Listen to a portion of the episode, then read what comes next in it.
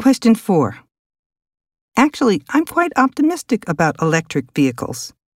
As I mentioned in my speech, I think it will take some time before electric cars can replace gasoline powered ones, but it seems like that will give other green technologies time to develop. Currently, a lot of the electricity used to charge electric cars comes from power plants that burn fossil fuels, and that's a serious drawback. However, alternative power sources like solar and wind are developing quickly, and by the time electric cars become mainstream, there's an excellent possibility that they could be completely powered by green energy. Cars will also probably be self driving by then, so there will likely be much less need for public transportation.